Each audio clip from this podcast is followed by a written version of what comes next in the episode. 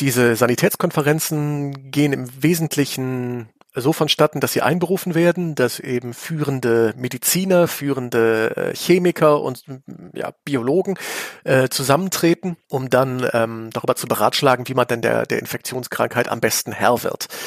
Und was so bahnbrechend ist, ist, dass man eben nicht mehr auf nationale Alleingänge setzt, sondern versucht, gemeinsam etwas, ähm, eine Grundlage zu schaffen, um eben solchen, die sich ja ohnehin nicht an Grenzen halten, an nationale Grenzen, ähm, um auf diese Weise gemeinsam etwas gegen die, die Seuchen unternehmen zu können. Das ist wirklich ein, ein Meilenstein und ist tatsächlich auch ein, ein, ja, eine Vorläuferinstitution der äh, WHO heute.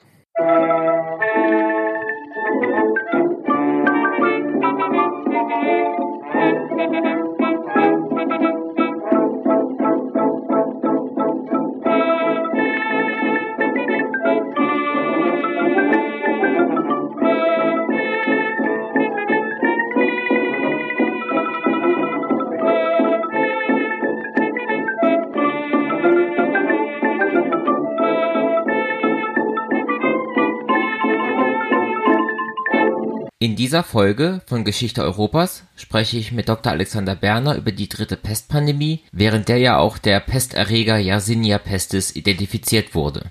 Für den Kontext ist es vielleicht wichtig zu wissen, das Gespräch wurde im Dezember 2020 aufgenommen.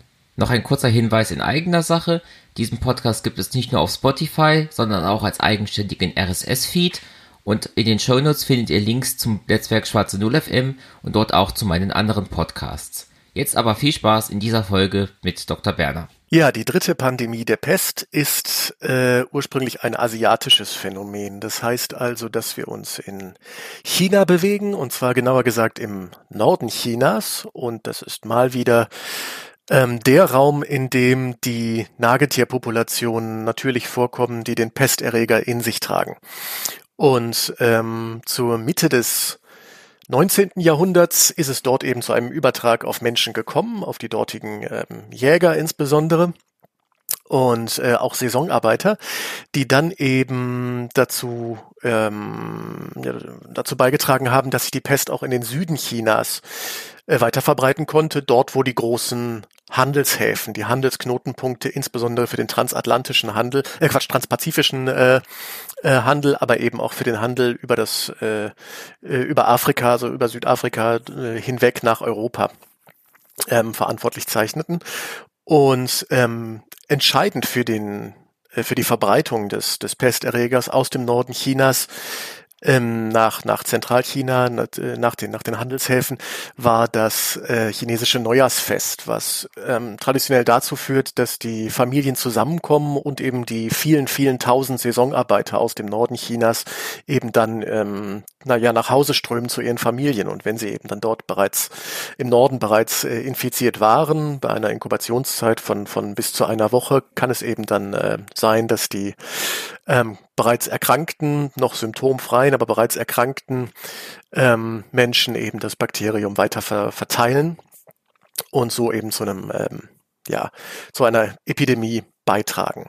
Einmal an den Hafenstädten angekommen ist die Pest ähm, ja äh, auf die möglicherweise auf der, da ist sich die Forschung so ein bisschen uneins, ob die dann auf die Schiffsratten äh, oder aber eben äh, direkt von Mensch zu Mensch auf die Schiffsbesatzung und Passagiere übergesprungen ist. Und ähm, über die Schiffe, die ähm, dann alle Häfen, alle großen Häfen der Welt von, von Hongkong aus beispielsweise äh, angelaufen haben, hat sich die Pest dann eben ja über die ganze Welt verbreitet. Nach Australien, nach äh, äh, Afrika, nach Amerika, Nordamerika und auch nach Europa. Das ist so der grobe Überblick. Die ähm, dritte Pestpandemie endet in Europa. Tatsächlich äh, mit dem Jahr 1945, da war der letzte große Ausbruch, ansonsten nur noch wirklich Einzelfälle. Ähm, aber weltweit ist die dritte Pestpandemie immer noch nicht beendet. Es gibt nach wie vor äh, Pestherde, die dank eben der, ja, der Verbreitung während der, der dritten Pandemie sich beispielsweise nun auch in Amerika natürlich finden, wo die Pest vorher nicht zu Hause war. In Australien ist die Pest erfolgreich ausgerottet worden, aber in Afrika haben wir nach wie vor ähm, ja, größere Pestherde, beispielsweise in, ähm, äh, in Zentralafrika, Subsahara-Afrika, besonders im Kongo, die Provinz Ituri ist da besonders betroffen. Ähm, alle diese heute bekannten Pestherde und damit sind eben auch die, die äh, jeweiligen Nagetierpopulationen oder auch äh, ja, Kleinsäuger insgesamt, das müssen nicht zwingend Nager sein, ähm, die heute das Pestbakterium in sich tragen, ähm, gemeint. Alle diese Herde gehen zurück auf die dritte Pestpandemie. Das heißt, die Pest ist tatsächlich erst im 19. Jahrhundert, frühen 20. Jahrhundert zu einer globalen Krankheit geworden. Wenn Sie jetzt sagen, dass die äh, Pestpandemie dann in China in den Hafenstädten sich ausgebreitet hat, war der Ausbruch am Anfang nicht stark genug, dass man das nicht erkannt hat und erst ähm, Maßnahmen ergriffen hat, als es zu spät war und die ersten ähm, ja, Herde schon in anderen Gebieten sich ähm, ja, etabliert hatten? Naja, dazu muss man natürlich erstmal das, äh, die Natur des Erregers kennen, um vernünftige Maßnahmen äh, ergreifen zu können. Und das war eben noch nicht der Fall zu, äh, ja, also in der, in der zweiten Hälfte, in der frühen zweiten Hälfte des, des äh, ähm, äh, 19. Jahrhunderts. Der Pesterreger wird äh, 1894 von Alexandre Yersin entdeckt. Da kommen wir bestimmt später noch gleich drauf zu, zu sprechen. Ähm, und bis dahin hat man einfach keinen vernünftigen Umgang mit der Pest also auch nicht mal die Quarantäne als Maßnahme oder den momentanen Handelsstopp einfach weiter eine Krankheit ist, von der man nicht genau weiß, wie sie verbreitet wird. Die Quarantäne ist im Grunde die einzige Maßnahme, die, die ähm, ja zumindest halbwegs erwiesen hat oder bewiesen hat, dass sie funktioniert. Aber das ähm, ist natürlich auch nur in, in solchen Gegenden, in solchen Regionen, in solchen ja, Herrschaftsräumen durchzusetzen, wo auch ein entsprechender Organisationsgrad herrscht, beziehungsweise wo man das auch kontrollieren kann. Und gerade das ländliche ähm, China, der Norden Chinas ist verhältnismäßig ländlich, ähm, der bietet kaum Möglichkeiten, die Quarantäne durchzusetzen zu dem Zeitpunkt. Das ist heute anders. Wir wissen, dass äh, China gerade in Bezug auch auf das Coronavirus eben durch äh, ja, radikale Quarantänisierung von, von Kranken, durch massive obrigkeitliche Maßnahmen dieses Virus ganz gut in den Griff bekommen hat. Aber ähm, das war im 19. Jahrhundert in China noch nicht möglich. Und wenn Sie sagen, dass äh, Virus ist vor allem auch von den großen Städten wie zum Beispiel Hongkong nach Europa gekommen, dann nehme ich mal an, dass als erstes dann äh, Großbritannien als äh, ja als europäisches Land getroffen wurde oder sehe ich das falsch? Hätte man denken können.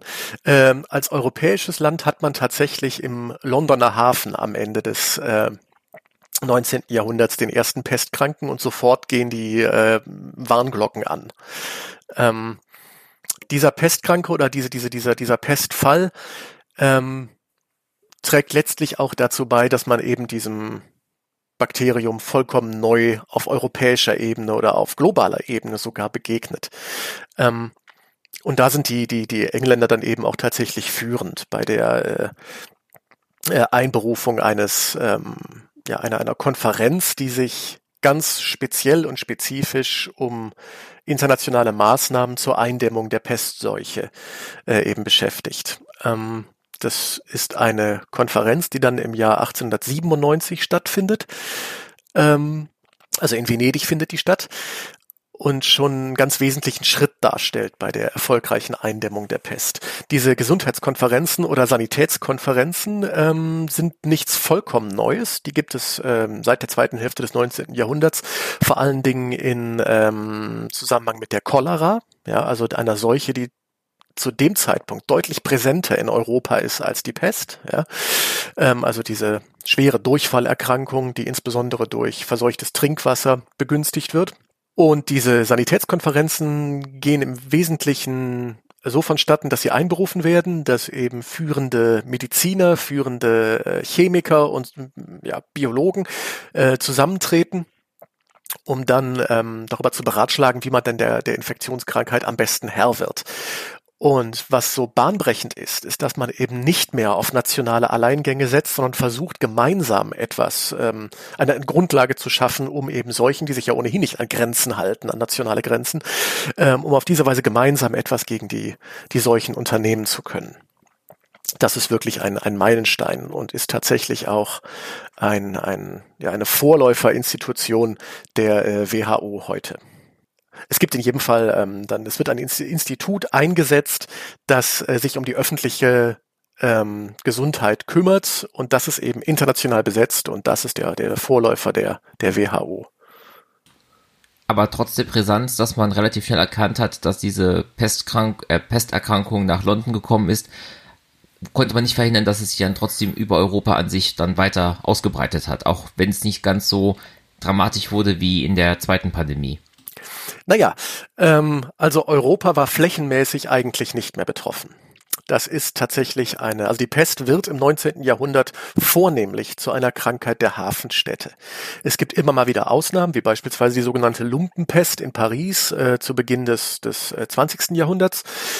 Äh, auch bei dem Namen wird schon deutlich, dass es sich hier ganz offenbar um eine Krankheit der Armen dann gehandelt hat, die eben in den ja, menschenunwürdigen Bedingungen hausen mussten äh, und dass es dort eben auch um, um mangelnde Hygiene gegangen ist. Ne? Und das, das ist eben so ein, ein Kennzeichen der der Pest in Europa. Ansonsten sind wirklich fast ausschließlich die Hafenstädte betroffen. Das ist Porto, das ist London, das ist Glasgow, ähm, das ist ähm, süditalienische Hafenstädte, griechische Hafenstädte.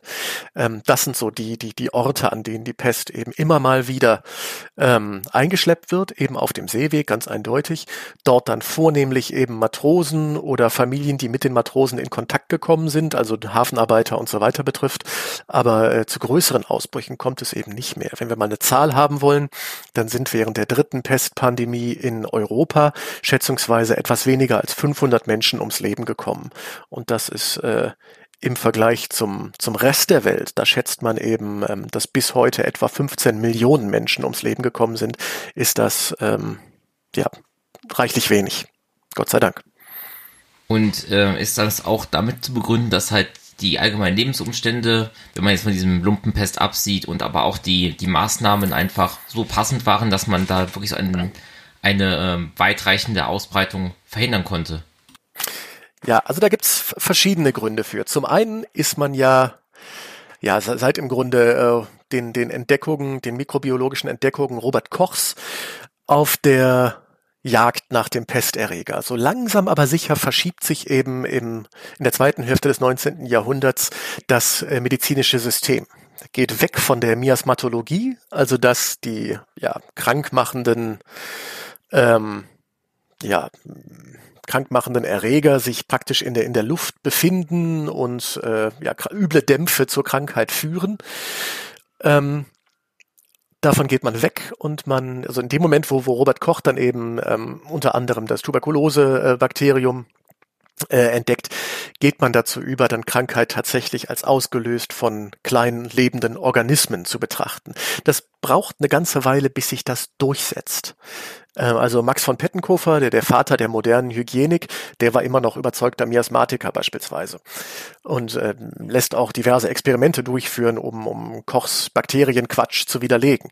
Aber letztlich hat Koch natürlich recht, wie wir heute wissen, und hat dieses Rennen dann, also diesen Wettkampf dann auch gewonnen. Dabei ähm, war er natürlich längst nicht alleine. Ähm, sein ja, kongenialer Partner in ewiger Konkurrenz verbunden sozusagen, Louis Pasteur in, in Frankreich, der eben äh, ebenfalls an, an ähnlichen äh, Fragestellungen gearbeitet hat. Und die Arbeiten der beiden haben dann eben dann tatsächlich dazu geführt, also auch die Arbeiten anderer selbstverständlich, ähm, dass die Miasmatologie ja ad acta gelegt wurde.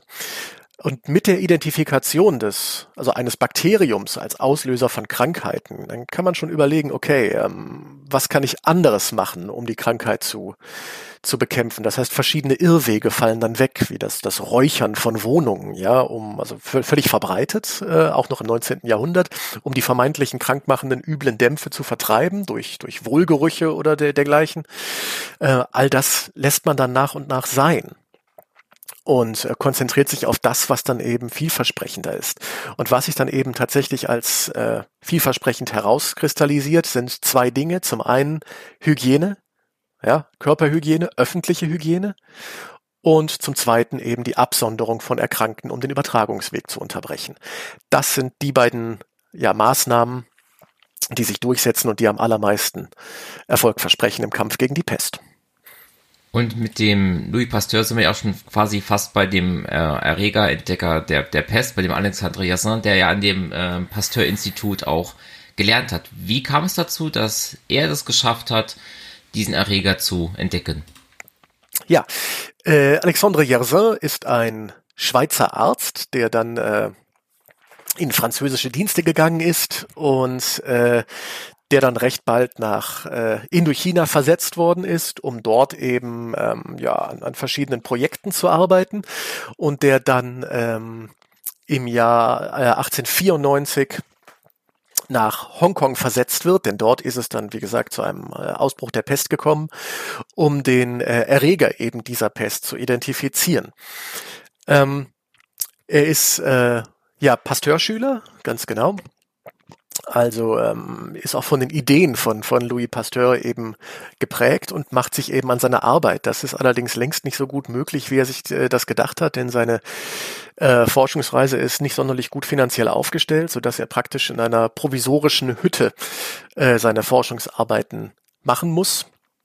Und hinzu kommt auch noch, und da sind wir wirklich in so einer Art Wissenschaftsthriller, dass er sich äh, in einem Wettrennen befindet um die Entdeckung des Pesterregers. Denn äh, nicht nur das äh, Institut Pasteur in, in äh, Paris ist daran interessiert, nein, auch das, das äh, Robert Koch Institut, was wir, was heute ja im Grunde omnipräsent in den Nachrichten ist, ist äh, daran interessiert, den äh, Erreger zu entdecken. Äh, und auch die Schüler Robert Kochs, die mittlerweile nicht mehr Bestandteil des, des äh, äh, Instituts sind, jagen nach dem Erreger. Und einer dieser Konkurrenten, Alexandre Yersins, ist ähm, ein, ein Japaner namens Kitasato, der ähm, ebenfalls ähm, in Hongkong ist und da forscht deutlich besser ausgestattet als äh, Yersin und äh, ja, äh, Rumor has it, dass äh, äh, Kitasato eben tatsächlich auch ähm, Menschen bestochen hat, um Yersin seine Arbeit so schwer wie möglich zu machen. Äh, beispielsweise, dass er keine äh, Leichen zum Sezieren bekommt und so weiter.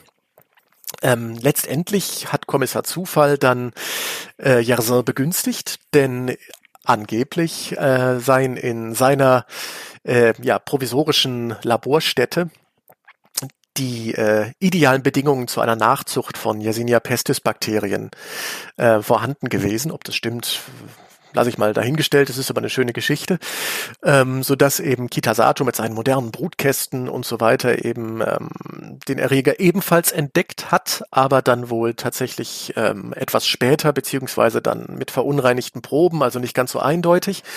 Äh, und Yersin hat eben das, das, das Glück gehabt, dass eben dann ihm der, der erste eindeutige Nachweis gelungen ist im Jahr 1894. Und wie kann man sich das konkret vorstellen? Ist das dann, wie man ja dieses Bild vor Augen hat, mit einer Glasplatte mit dem Wachstumsmittel drauf und dann wird da halt die Bakterienkultur gezüchtet? War das damals schon so? Ja, soweit ist man da im Grunde schon. Richtig. Also ähm, was eben als äh, ja, Grundlage genommen wird, ist dann häufig beispielsweise das Sekret aus den äh, Pestbubonen von Verstorbenen. Ähm, oder eben aus dem Sputum, der, also dem, dem, dem, dem ähm, Auswurf, speicheligen Auswurf der, der äh, Verstorbenen oder der Kranken, dass man dann äh, davon ausgehend eben dann versucht hat, das Bakterium nachzuzüchten auf einer bestimmten Nährlösung und dann hoffen, dass alles klappt. Und der wirkliche Nachweis konnte dann auch über ein Mikroskop stattfinden. Also das Bakterium ist groß genug dafür, dass man es dann quasi auch mit dem Auge dann durchs Mikroskop erkennen kann. Richtig, das kann man. Also so fürchterlich klein ist es nicht, dass es jetzt dann Elektronenrastermikroskop oder sonst was gebraucht hätte. Ähm, die äh, Ergebnisse seiner, seiner Entdeckung, seiner Forschung veröffentlicht äh, Yersin dann auch umgehend in den äh, Jahresblättern des äh, Institut Pasteur. Und in diesem Aufsatz kann man eben dann auch die ersten Aufnahmen des äh, Bakteriums äh, sehen tatsächlich. Also wenn man sich heute in einer vernünftig ausgestatteten Bibliothek sich diesen Band der Annales d'Institut Pasteur ausleiht, kann man eben dort die ersten Aufnahmen des äh, Bakteriums, des Pestbakteriums sehen. Äh, dieses Pestbakterium nannte, wie das früher natürlich gute akademische Sitte war, Yersin auch zuerst Pasteurella pestis, also nach seinem Lehrer äh, Louis Pasteur. Erst später wurde es dann äh, ihm zu Ehren in Yersinia pestis umbenannt. Und das war dann auch relativ schnell Konsens unter den WissenschaftlerInnen, dass es sich hier wirklich um das Pestbakterium handelt oder wurde da großartig ähm, noch weiter gegen angegangen?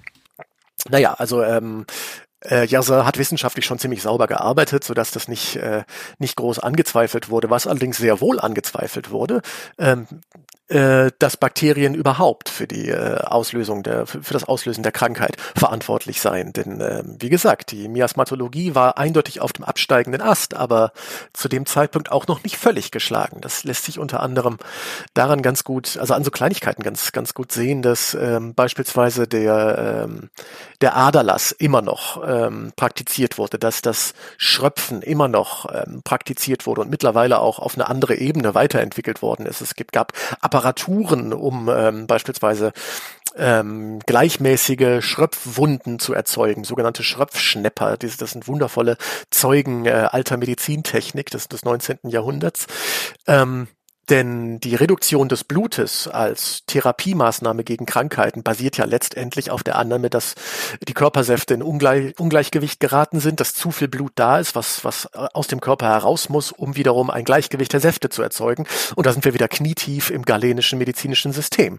Und das ist eben auch die Grundlage der, der Miasmatologie. Das gibt es alles immer noch. Das heißt, äh, noch hat sich das ja, heute würden wir sagen, die, die moderne Medizin noch nicht vollständig durchgesetzt. Ja gut, man muss dem auch zugute halten, wenn die Theorie ist, dass eine Krankheit über die Luft verbreitet werden kann, ist es auch relativ schwierig, dies als Störvariable irgendwie auszuschalten, weil die Luft. Ganz genau. Also, also ist ja wirklich dann auch schwierig, dann diese Hypothese wirklich äh, zweifelsfrei zu beweisen, dass Bakterien und dann gerade auch diese Bakterien diese Krankheit ähm, verursachen. Wie lange hat das denn gedauert, bis sich da äh, Yasin und das alles wirklich durchgesetzt hat und dass es da keine ernstzunehmende Gegenspruch mehr gab? Also dass das passiert dann eigentlich recht rasch äh, in der in der ersten Hälfte des 20. Jahrhunderts. Ich würde sagen in den ersten 20, 30 Jahren, dann ist das durch. Ähm, da ist man sich dann einfach einig ähm, und auch ähm, also in bestimmten Bereichen ist das schon deutlich früher der Fall wenn man beispielsweise einmal ins Militär, ja, wie so oft ist es der Krieg, ne, ähm, schaut, dann findet man beispielsweise in der bayerischen Armee bereits äh, in den 60er Jahren des 19. Jahrhunderts, also wirklich sehr, sehr früh, äh, finden wir dort bereits Impfungen. Ja, Zwangsimpfungen. Die Soldaten müssen geimpft sein, und zwar gegen die Pocken. Pocken, andere Krankheit will ich jetzt nicht allzu sehr darauf eingehen, jedenfalls absolut tödlichen in einem von drei Fällen. Und ansonsten sind die Überlegenden, Überlebenden ihr Leben lang gezeichnet von den Pockennarben. Also ganz, ganz scheußlich. Und fürs Militär natürlich wichtig, kranker Soldat kämpft nicht. Insofern ist die Gesundheit und die Aufrechterhaltung der, der Gesundheit von Soldaten fürs Militär absolut wichtig und steht ganz, ganz oben auf der Agenda. Und wenn man dann mal äh, schaut im äh, Deutsch-Französischen Krieg 1870, 71, da haben wir äh, dann eben tatsächlich im französischen Heer jede Menge Ausfälle durch Krankheiten, Seuchen, vor allen Dingen die Pocken. Im deutschen Heer nicht. Die deutschen Soldaten sind geimpft. Die haben nicht einen Pockenfall. Also vielleicht haben sie einen, weil irgendwer durch die, durchs Impfraster gerutscht ist, ne? Aber nichts Wesentliches. Und äh, da können wir eben sehen, dass in bestimmten Bereichen sich die Idee von Mikrobiologie, von bakteriellen Erregern bereits durchgesetzt hat und auch erfolgreich praktiziert wird. Ja, also beispielsweise in Form von Impfungen. Die Zivilbevölkerung im, äh, in Preußen ist äh, nicht gegen die Pocken geimpft und die haben jede Menge Pockenfälle und jede Menge Todesfälle zu, ähm, zu beklagen. Also in dem, dem Bereich, im Bereich des Militärs, setzt sich das schneller durch als in der Zivilbevölkerung, aber bis zum, äh, ja, würde ich sagen, bis, bis in die 20er Jahre hat sich das dann wirklich weitgehend als wissenschaftlicher Konsens durchgesetzt und ähm, gegenteilige Behauptungen haben schon Schwierigkeiten, ernst genommen zu werden und werden auch damals schon recht bald in den Bereich der Esoterik einsortiert. Dann ist ja der nächste logische Schritt, nachdem er erkannt hat, dass dieses Bakterium die Krankheit verursacht, dann muss er ja irgendwann auch rausfinden, dass das über den Floh in den Menschen kommt. Ja, das macht nicht er. Also den Floh als Überträger identifiziert ein, ein Kollege, Paul-Louis Simond, ebenfalls Schüler von Pasteur, beziehungsweise auch äh, Mitglied des Institut Pasteur, der im Jahr 1898 den Übertragungsmechanismus entdeckt. Also pestkranke Ratte, Floh, weitere pestkranke Ratte. Das macht er mit einem relativ einfachen ähm, Experiment, in dem er äh, pestkranke Ratten in einen Käfig sperrt, gesunde Ratten in einen anderen und äh, die im Grunde ja recht nah beieinander parkt, diese beiden Käfige, und dann eben feststellt, dass irgendwann, also recht kurz danach, auch die äh, gesunden Ratten mit der Pest infiziert sind und kann dann eben den äh, sprichwörtlichen Pestfloh als Überträger, als Vektor identifizieren. Wenn ich jetzt zynisch wäre, würde ich sagen, dass das auch ein, auch ein perfekter Beweis für die Miasma-Theorie gewesen wäre. Tja, was soll ich dazu sagen? äh, der nächste logische Schritt ist, wir wissen, was verursacht die Krankheit, wir wissen, wie kommt sie zum Menschen. Jetzt ist der nächste Schritt, was tun wir dagegen, außer uns möglichst weit von Ratten fernzuhalten? Richtig. Ähm, also ich habe bereits über die ähm, Quarantänemaßnahmen kurz ein Wort verloren. Ähm, das ist natürlich, wenn das Kind schon in den Brunnen gefallen ist. Ne? Also wir müssen gucken, ähm, was können wir tun, um möglichst gar nicht krank zu werden. Auf zwei Ebenen läuft dann da die Strategie. Die eine ist, wir müssen der, der Krankheit die Grundlagen entziehen. Heißt also, wir müssen äh, ja die öffentliche Hygiene auf völlig neue Grundlagen stellen. Wir müssen sie verbessern. In manchen Fällen müssen wir sie überhaupt erst einführen. Äh, wir müssen die Menschen aufklären. Ja, was, was macht die Pest? Wie kann ich mich persönlich dagegen schützen? Und dann auf der anderen Seite ähm, fängt die Medizin recht bald an zu forschen nach einem Impfstoff. Impfen gegen die Pest. Wir warten heute alle sehnlich auf den, auf den Impfstoff gegen Covid-19 als Heilsbringer. Ähm, ja, ähnlich dürften die Leute ähm, ja, ähnlich, weiß nicht, vielleicht doch ganz anders auf das, äh, äh, auf das Impfmittel gegen die Pest gewartet haben, denn äh, in Europa war die Pest eben nicht mehr, nicht mehr so, so, ja, virulent wie, wie Covid heute bei uns ist. Insofern, äh, man arbeitet trotzdem an einem Mittel gegen die Pest, an einer Impfung. Und äh, der, der da als erstes ja, oder als erstes auf, auf breiterer Front Erfolg äh, verkündet ist äh, Waldemar Chafkin, ein äh, russischer Forscher, der dann auch tatsächlich äh, in Indien insbesondere tätig ist und dort impft gegen die Pest. Und ähm, das Mittel, was er entwickelt hat, ist leidlich, er bietet leidlich Schutz gegen die Pest. Ähm, es ist besser als nichts, hat Nebenwirkungen, unter anderem natürlich eine, eine, entsprechend hohe äh, Immunreaktion, wie man sich vorstellen kann. Also Gliederschmerzen, Fieber und so weiter, aber natürlich alles besser als tatsächlich an der Pest zu erkranken. Dummerweise passiert ihm ein Missgeschick. Und zwar, äh, ja, also bei einer groß angelegten Impfkampagne in Indien setzt er oder setzt sein Team verunreinigtes Impfserum ein. Und zwar mit Tetanus verunreinigtes Impfserum und das ist natürlich eine Katastrophe. Also hunderte erkranken an Tetanus, am Wundstarkrampf, sterben qualvoll und Chafkin wird aus dem Land gejagt. Später äh, rehabilitiert man ihn. Es gibt heute auch noch ein Chafkin-Institut, ich glaube in, in Mumbai, äh, weiß, weiß ich aber nicht ganz genau. Ähm, aber das war so der, der erste, die erste geplatzte Blase beim Kampf äh, gegen die Pest in Bezug auf, auf Impfungen. Tatsächlich ist bis heute das Impfen gegen die Pest schwierig. Es gibt ein Impf Impfserum, ja, aber das wird tatsächlich nur äh, Risikogruppen empfohlen. Das heißt also Leute, die in Gebieten mit natürlichen Pestherden beruflich zu tun haben und dann auch ja häufig eben äh, mit mit pestinfizierten Tieren zu tun haben oder aber eben mit pestinfizierten Menschen. Das heißt, äh, entsprechende Ärzte, entsprechende äh, Naturforscher, entsprechende Prospektoren waren es früher oder entsprechende äh, auch auch bestimmte Jäger und so weiter, die sich dann gegen die Pest haben impfen lassen. Aber äh, das ist auch kein dauerhafter Schutz. Der ist dann für für ein paar Monate gültig und dann verliert die Impfung ihren Schutz wieder. Und sie bietet eben auch keinen hundertprozentigen Schutz. Aber noch einmal alles besser als an der Pest selbst zu erkranken. Gut, das war jetzt quasi die Ebene der Prävention und man hat auch wahrscheinlich auch versucht, ähm, ja, Medikamente herzustellen, die eben den bereits Erkrankten auch helfen sollten. Ganz genau. Das hat man recht bald getan. Und äh, man ist dann tatsächlich fündig geworden Ende der 40er, Anfang der 50er, also bereits 45 zum, zum Ende des Kriegs, ähm, war ein Antibiotikum in der, ja, in der Testphase sozusagen, ähm, das sich insbesondere mit gramnegativen Bakterien befasst, also die eine, eine bestimmte Gram, Gramfärbung eben annehmen unter bestimmten, unter dem Einfluss von bestimmten Reagenzien. Äh, und dazu zählt eben auch das Yersinia pestis Bakterium. Und das Mittel, was dann eben letztlich ähm, nicht nur gegen die Pest, aber auch gegen die Pest, also äh, vor allem gramnegative Bakterien Einsatz gefunden hat, ist äh, Streptomycin. Das ist ein Antibiotikum, für den auch dann der Medizin-Nobelpreis vergeben wurde in den frühen 50ern.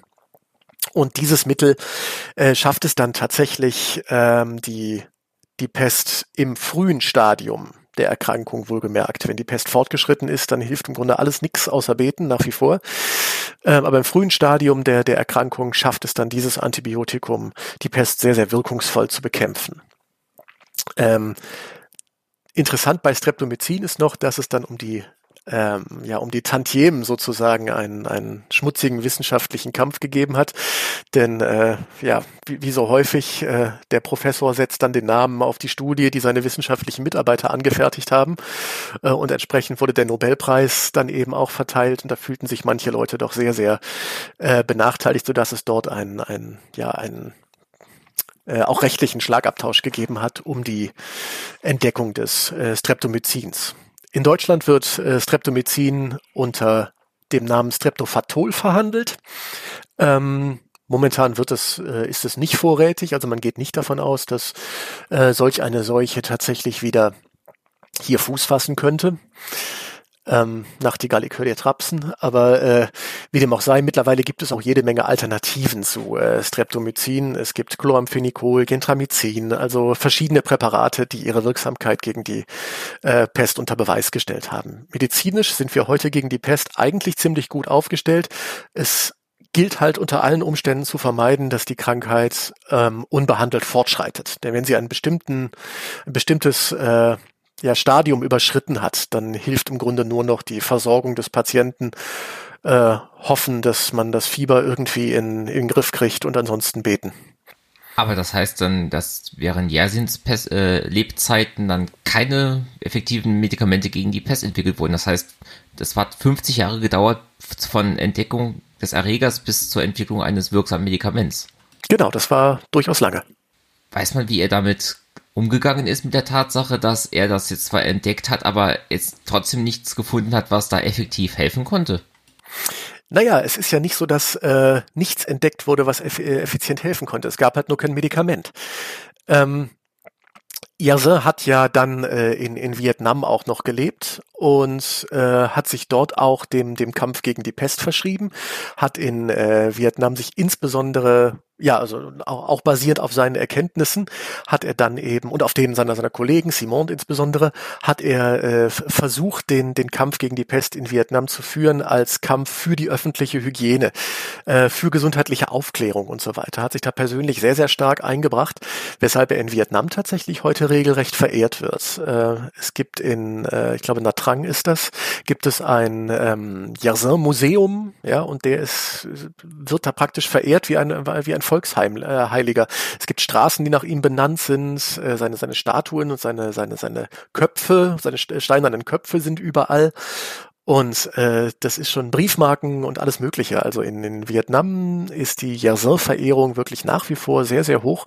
Und das hängt eben auch damit zusammen, dass er sich dort eben dem, dem, dem Kampf für öffentliche Gesundheit und Bildung eben dann auch verschrieben hat. Natürlich hat er dort auch als Arzt praktiziert und insbesondere den Armen geholfen. Und das äh, macht ihn da wirklich äh, sehr, sehr beliebt um dann jetzt auch nochmal nach Europa zu, kommen. Und das hieß, Sie hatten ja eben gesagt, dann nach, den, nach dem Zweiten Weltkrieg gab es in Europa quasi fast keine Pestfälle mehr. Und Europa ist an sich auch frei von, ja, Pestherden sozusagen. Also es gibt keine Nagetierpopulationen bei uns, die da ähm, ja für einen Ausbruch sorgen könnten vielleicht, wenn man mal so ein bisschen, ein bisschen spinnen möchte, das ist vielleicht auch gar nicht so weit vom Schuss weg. Äh, wir haben ja eben nicht nur die, äh, die klassische Beulenpest, die eben dann äh, über die, die Tiere über den Vektor Floh oder Laus oder äh, wir, also mittlerweile können ja auch tatsächlich viele andere Parasiten die Pest übertragen. Ähm, wir haben ja eben auch den Fall der Lungenpest und wenn eben beispielsweise in, in äh, Räumen, in denen viele Menschen auf äh, engem Raum zusammenleben müssen, wenn dort eben die Lungenpest ausbräche, eingeschleppt, wer weiß wie, dann äh, hätten wir durchaus ein Problem, weil wir eben ähm, darauf nicht, nicht vorbereitet werden, auf einen Ausbruch der Lungenpest. Das kann dann eben sehr, sehr schnell gehen und ähm, es gibt hier und dort eben einzelne ähm, ja, Einheiten innerhalb des Gesundheitswesens, äh, der, der Feuerwehr auch, die eben äh, mit, mit einzelnen Fällen von hochinfektiösen ähm, Krankheiten oder, oder hochkontagiösen Infektionskrankheiten eben sich, sich befassen können. Aber das sind eben längst nicht genug, um einem ernsthaften Ausbruch der Lungenpest entgegenwirken zu können. Insofern der Faktor Mensch ist hier äh, nach meinem Dafürhalten nach wie vor das größte Risiko. Also was ich, äh, auf was ich auf jeden Fall gerne noch zu sprechen kommen möchte, ich weiß, es ist die Geschichte Europas, aber die ähm, Pest, die dritte Pestpandemie breitet sich ja zunächst über den Pazifik aus, vor allen Dingen, ne, von, von Hongkong eben auskommt, erreicht Australien. Sydney hat viele Pestfälle, einige Pesttote und äh, wandert dann nach Hawaii. Im Jahr 1899 ist sie in Hawaii, in Honolulu bricht die Pest aus wandert dann auf den amerikanischen Kontinent nach San Francisco. Dort bricht dann 1900, 1901 die Pest aus. Ähm, und von da an wandert die Pest dann eben äh, in den in den ja gesamten Westen der USA äh, bald, um dort eben dann sich in den beispielsweise in den äh, Hörnchenpopulationen sich neue natürliche äh, Wirte zu suchen. Der Fall von San Francisco ist besonders interessant, wo wir eben auch sehen können, ähm, wie die Pest mittlerweile zum einen bekämpft wird, zum anderen eben ähm, gesehen wird. Ähm, in San Francisco kommt es zu, zu, zu, eindeutig belegbaren Pestfällen, aber die Administration in San Francisco setzt alles daran, auch publizistisch in den Zeitungen. Es gibt dann einige Zeitungen, die eben sehr, sehr obrigkeitsnah sind, die werden genutzt, um eben klarzumachen, dass es sich ihr hier nicht um äh, die Pest handelt, dass definitiv nicht in San Francisco die Pest herrscht. Die Pest gilt als Zeichen von Rückständigkeit. Ja. Und zum anderen würde jeder zugegebene Fall von Pest auch nach den Richtlinien der äh, Sanitätskonferenzen sofort gemeldet werden müssen, öffentlich gemacht werden müssen, sodass alle Bescheid wissen. Und das würde wiederum wirtschaftliche Nachteile mit sich bringen, denn der Handel mit pestverseuchten Gebieten, in dem Fall der Stadt San Francisco, müsste unterbunden werden für einen bestimmten Zeitraum. Und aus dem Grund, vor allen Dingen eben aus den wirtschaftlichen Gründen und aus den, den, den Gründen des Renommees, weigert sich die, ähm, die Regierung, die städtische Regierung von San Francisco zuzugeben, dass in ihrer Stadt die Pest herrscht. Dann kommt eben ein, äh, ja, sozusagen ein Gesundheitsinspekteur, der aus New York dann eben ähm, geschickt wird sich das mal anzugucken, also einmal durch den ganzen Kontinent und der dann auch recht bald äh, äh, feststellt, dass es sich hier um, um, um die Pest handelt, der dann aber wirklich äh, genötigt wird, Gegenteiliges zu, zu behaupten. Ähm, dann, dann wird das Ganze eben als Krankheit der Asiaten geframed. Ja, auch das kommt uns bekannt vor. China Virus, Trump, ja. Ähm, und letztendlich muss dann eben die, äh, die städtische Regierung zugeben, dass es sehr wohl viele Pestfälle in San Francisco gegeben hat. Und erst dann kann eigentlich die, die wirkungsvolle Bekämpfung eben einsetzen. Und äh, das finden wir in Sydney, das finden wir auf Honolulu, das finden wir in San Francisco, dass insbesondere die Armenviertel dann äh, ja zum Teil wirklich rabiat, das finden wir auch in, in, äh, in Indien, wo es äh, zu, zu, zu, zum Ende des 19. Jahrhunderts zu einer großen Pestepidemie kommt, dass die Armenviertel wirklich zum Teil platt gemacht gemacht werden. Die werden mit, die werden gebulldozert, ähm, um auf diese Art und Weise eben den Ratten ihre Unterschlupfe zu, zu nehmen, die man ja mittlerweile als Überträger der Pest ähm, identifiziert hatte. Und das ging dann auch ganz schnell von der wissenschaftlichen Erkenntnis, dass äh, Ratten und Flöhe dann eben dann äh, dazu beigetragen haben, bis zur Anwendung in der praktischen Bekämpfung durch, durch ja, äh, zunächst mal durchs Plattmachen der Armenviertel, aber dann auch zum modernen Wiederaufbauen. Also insofern hat die Pest hier auch dazu beigetragen, dass ähm, sich Städteansichten sozusagen ganz massiv verändert haben, insbesondere was die Slums betrifft. Ähm, ich denke, das ist noch ein verhältnismäßig wichtiger Punkt. Ein anderer Punkt ist, dass man ähm, in San Francisco und anderswo, äh, auch in Sydney und äh, auch in Honolulu, auch in Vietnam, dass man ein äh, Kopfgeld auf Ratten ähm, ausgelobt hat. In dem Fall war es kein Kopfgeld, sondern ein Schwanzgeld. Das heißt, ähm, jeder ähm, bei der Zentralstelle dafür, bei der extra eingerichteten Zentral Zentralstelle abgelieferter Schwanz einer Ratte brachte dann beispielsweise zwei Cent ein. Das äh, führte in Vietnam dann zu interessanten ähm, ja, Blüten dann, äh, also einige geschäftstüchtige Vietnamesen haben dann regelrechte Rattenfarmen gegründet und dann äh, regelmäßig die Rattenschwänze geerntet und abgeliefert, bis man dem dann irgendwann auch einen Riegel vorgeschoben hat, weil man gemerkt hat, oh, ah, okay, das äh, ist nicht mehr, hm. das äh, lädt zu Betrug ein. Und stattdessen ist man dann eben dazu übergegangen, beispielsweise ähm, ja Räume, die ähm, von denen Risiko ausging, großflächig und großzügig zu desinfizieren, beispielsweise mit Chlorkalk, was ja auch massiv stinkt und, und ein Bewohnen bis auf weiteres erstmal unmöglich macht. Ähm, man hat versucht, äh, Ratten, die man gefangen hat, in Petroleum zu ersäufen, um auf diese Weise eben die Flöhe zu killen und dann die Ratten im Ganzen abzuliefern. Ähm, und ja, auch von, von diesen Maßnahmen her, die die öffentliche Hygiene eben ähm, stark begünstigt haben, äh, hat man dann auch einen gewissen Erfolg gehabt gegen die, also eben im Kampf gegen die Pest.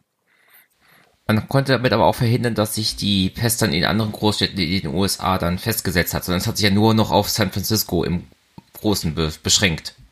Naja, es hat sich, äh, also LA hat auch mit ähm, mit, mit Pest zu tun gehabt. Also es ist zum einen Kalifornien, die, die Westküste. Das hängt eben damit zusammen, dass die Pest über den Pazifik gekommen ist, von Hawaii aus.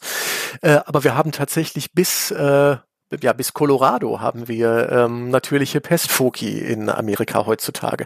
Die Pest ist dort tatsächlich recht weit verbreitet, insbesondere unter den Nagetierpopulationen. Es gibt einen einzigen Fall aus den, den eher östlichen Staaten von den großen Seen. Ich glaube, es war Illinois, weiß ich aber nicht ganz genau. Ähm, da gibt es einen äh, relativ prominenten Pestfall, das war allerdings ein Laborunfall.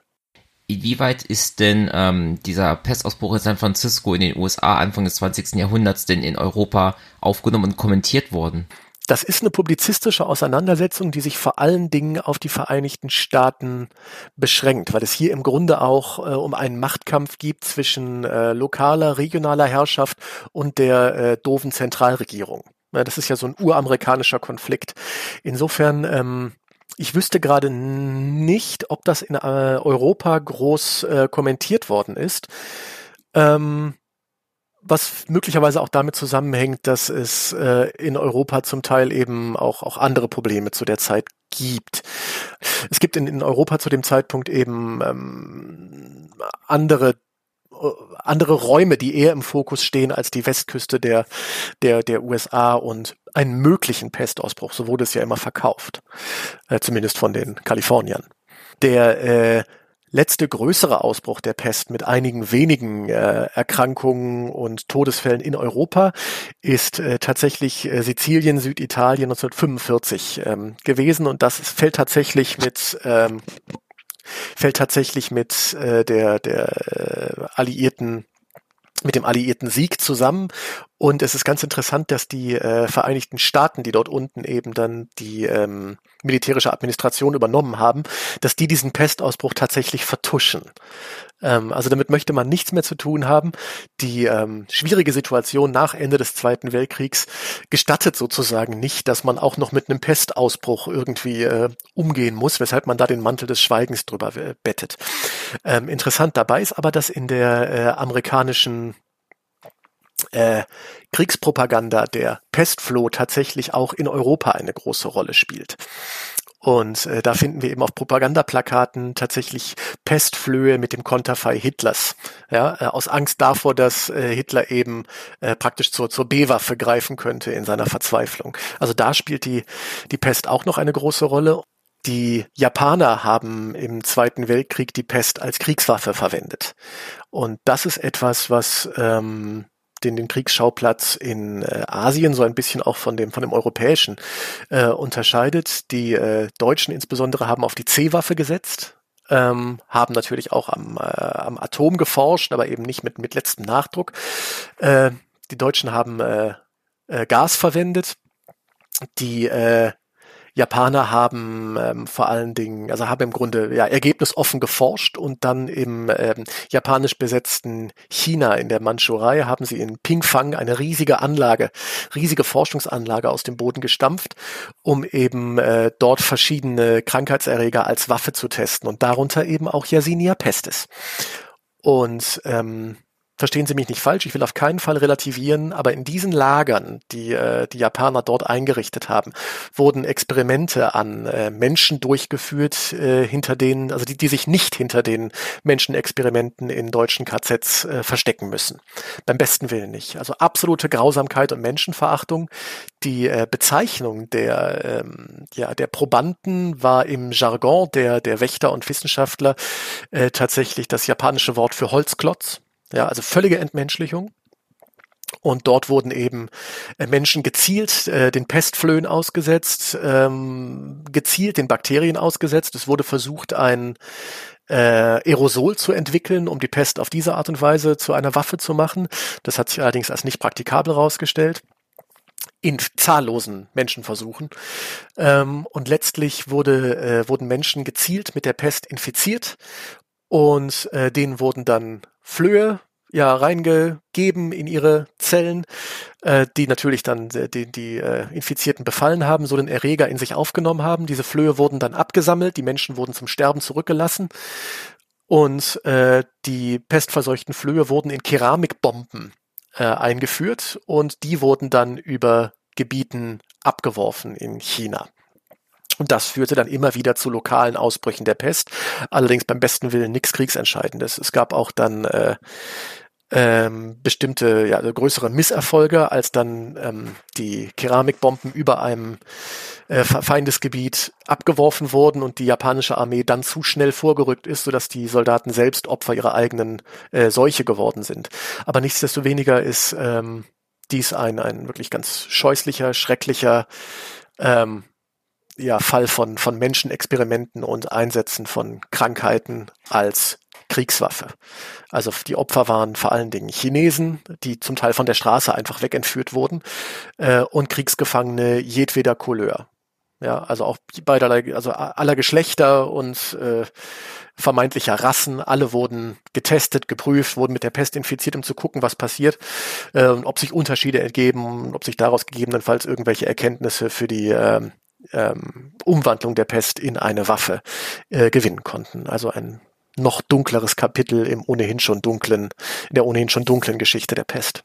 Wurden die äh, das dann irgendwie dann nochmal so im Nachhinein äh, in sowas ähnliches wie im Kriegsverbrecherprozess dann aufgearbeitet? Oh ja, haha, das habe ich vergessen, natürlich.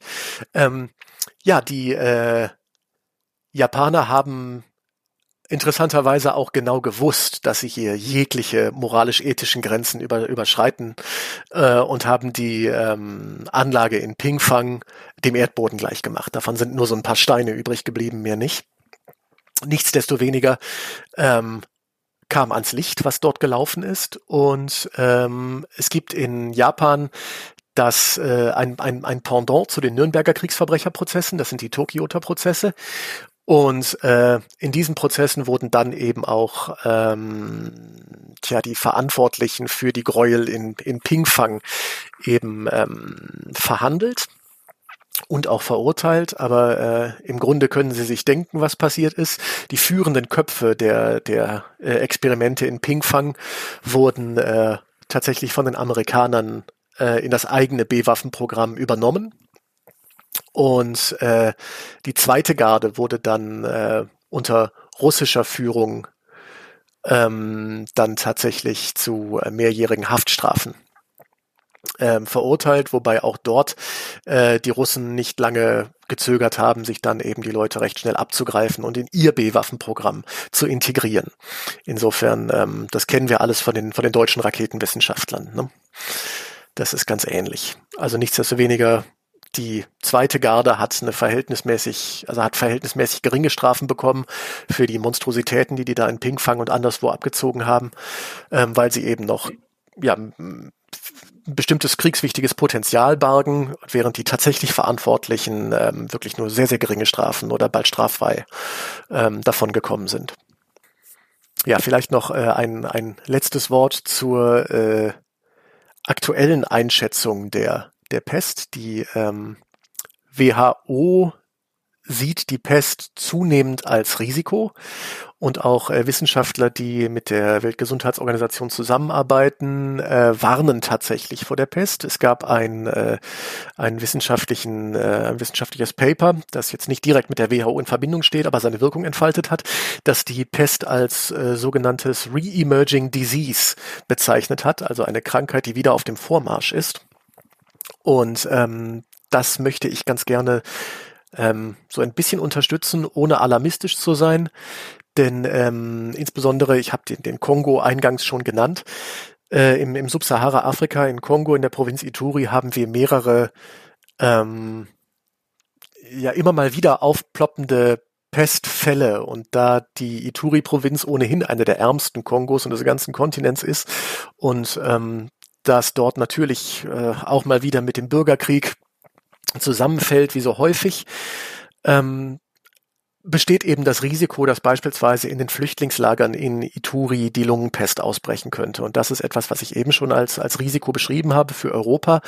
Äh, wenn es für Europa ein geringes Risiko gibt, so würde ich das heute einschätzen, ist die ähm, Gefahreneinschätzung für Flüchtlingslager in der Ituri-Provinz deutlich ungünstiger. Also da sehe ich schon eher das echte Risiko, dass es zu einer Lungenpestepidemie kommen könnte und das wäre dann unweigerlich mit vielen, vielen Toten verbunden, weil die medizinische Versorgung dort eben ähm, einfach gar nicht gegeben ist. Und das wäre dann eine Tragödie. Und deshalb muss man da genau drauf aufpassen. Die WHO tut da was für. Äh, es gibt Radiospots, es gibt ganz einfache schematische Infoflyer. Ähm, die eben über die Pest aufklären und die die ähm, Maßnahmen im Grunde enthalten, um sie schnell rechtzeitig erkennen zu können. Aber man weiß eben nicht, ob das dann in, in diesen wirklich miserablen Bedingungen tatsächlich dann auch, auch wirklich trägt. Insofern ähm, hat die WHO ein waches Auge auf die Pest, insbesondere in Subsahara-Afrika. Und äh, die Pest ist kein, kein Schatten der Vergangenheit, sondern es gibt sie jetzt auch noch und sie hat in bestimmten Gebieten der Welt tatsächlich das Potenzial, erheblichen Schaden anzurichten.